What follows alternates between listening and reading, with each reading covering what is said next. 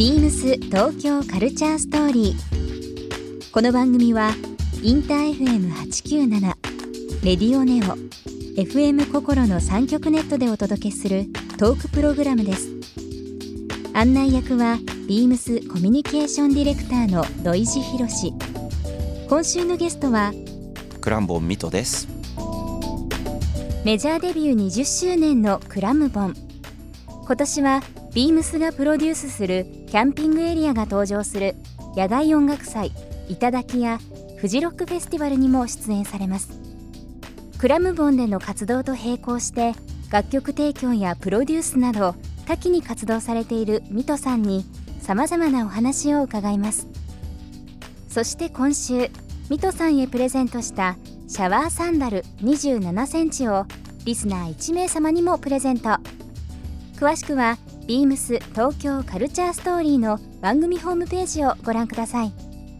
応募に必要なキーワードは番組最後に発表します。ビームスビームスビームスビームス東京カルチャーストーリービームス東京カルチャーストーリー This program is brought to you by Beams. ビームスありとあらゆるものをミックスして自分たちらしく楽しむ。それぞれの時代を生きる若者たちが形作る東京のカルチャー。ビームス東京カルチャーストーリ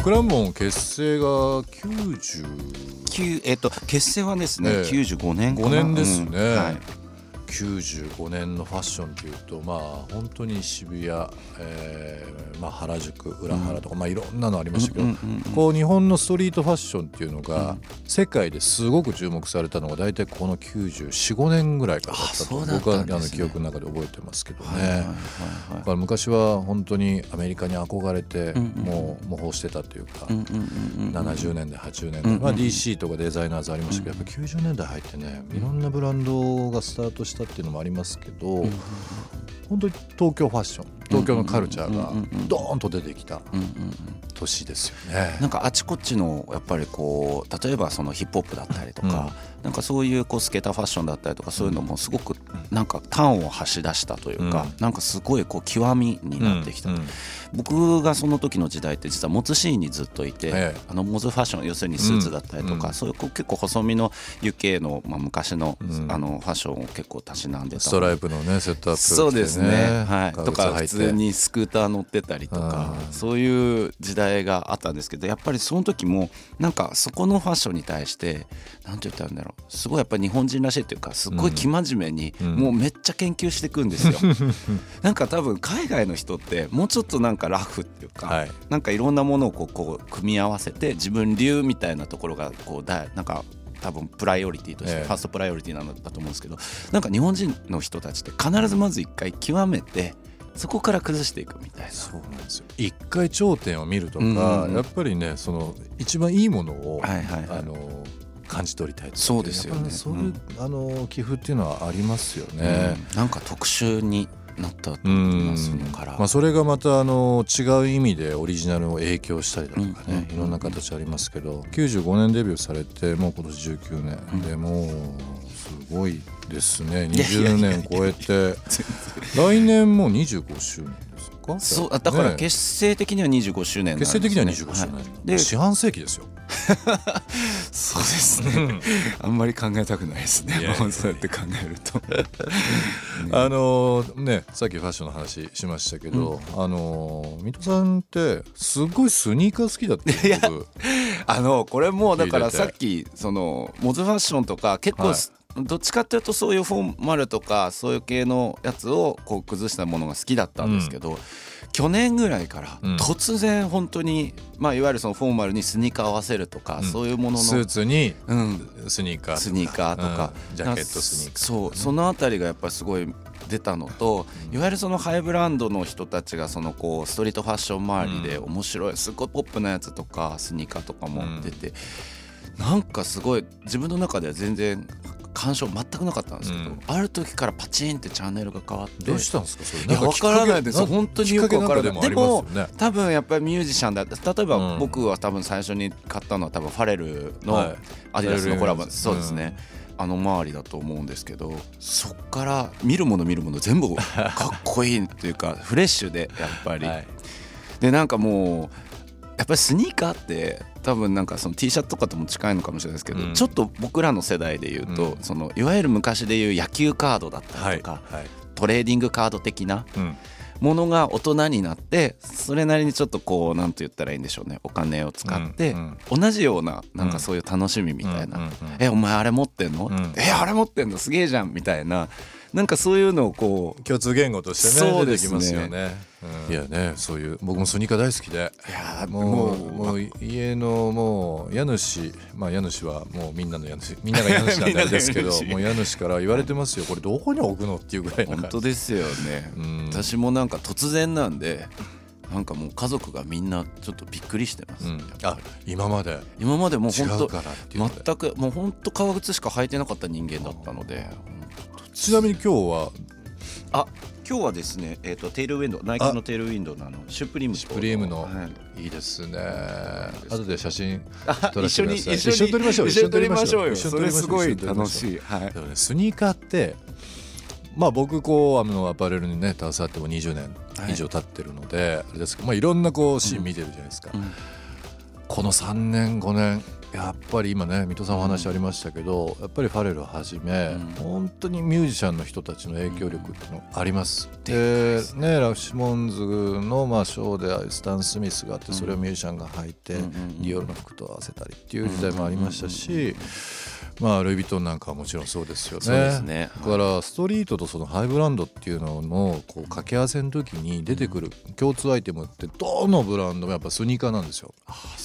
必ずやっぱりスニーカーは出てきます。ただやっぱりそのスニーカーっていうのもですね、うん。それぞれあの別にその急に新しい形が出るっていうより,、うんよりはうん昔からこううん。みんなが思ってるイメージっていうものをうんアップデートしたりリスペクトしたりっていう部分があるじゃないですか。ありますね歴史をねこうやって紐解いていくとね原点がいくつかあるんですよやっぱりそのスニーカーの。なるほど。なんか最近、うん、最近ハイブランドとかもうあのあちこちみんなそうですけどちょっとなんかいわゆるテッキーで、うん。なんだけどテッキーなんだけどなんか、えっと、トレッキングのはい、なんかデザインみたあいなのりますよね。すごいあるうん。だからそういうのも、うん。なんでそれが今来てるんだろうなとか、うん。そういうのを考えたりするのがすごく楽しくって楽しいですよね。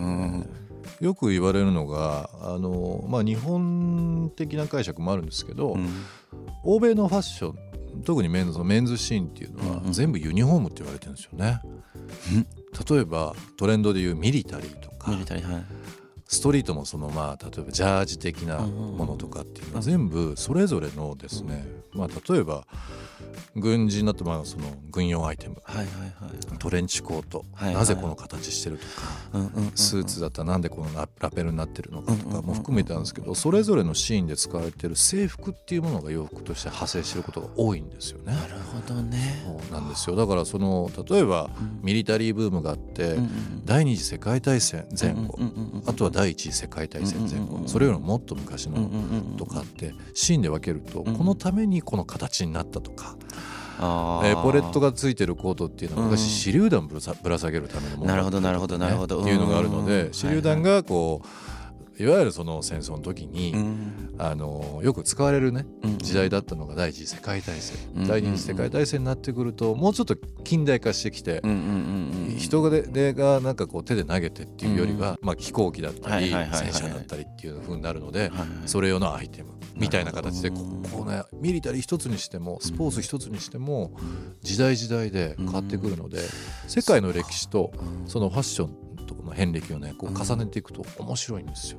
やっぱりあれですか？そうなってくると歴史も楽しくなってくるものなんですかね、うん。そうですね。あのー例えば野球のユニフォームとかも、まあ、メジャーリーガーですね、うんうんうん。やっぱりそのベーブ・ルースの時と今の時ってやっぱり全然フォルムも違うし素材も違うんですけどうん逆にあれが今モチーフになっててちょっとこうクラシックベースボールのスタイルがうんまた流行っっててたりとか。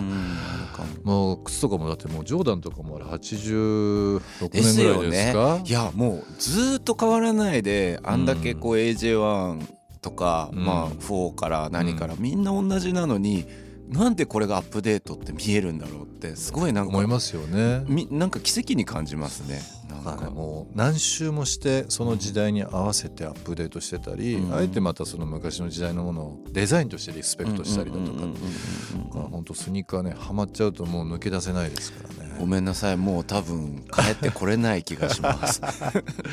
でもそういう時にたまに履くブーツたまに履く革靴とかね、うん。うん。っていうのもねまたちょっとこう背筋が伸びたりだとか、はいですね、はい。気分が変わったりだとかっていうのがいい、うんうんうん。ファッションってそういうとこ楽しい。そうですね。なんかこう自分が同じなんだけれどもいろいろカラッと変われるっていうそのうん。なんかチェンジできるっていうのが、いいですよね。ですね。うん。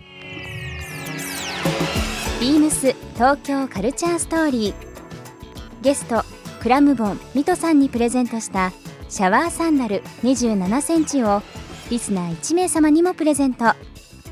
応募に必要なキーワード「緑茶杯」を記載して番組メールアドレス beams897 アットマークインター FM.jp までご応募ください。詳しくは番組ホームページまで。BEAMS BEAMS T 原宿ショップマネージャー藤田明宏です。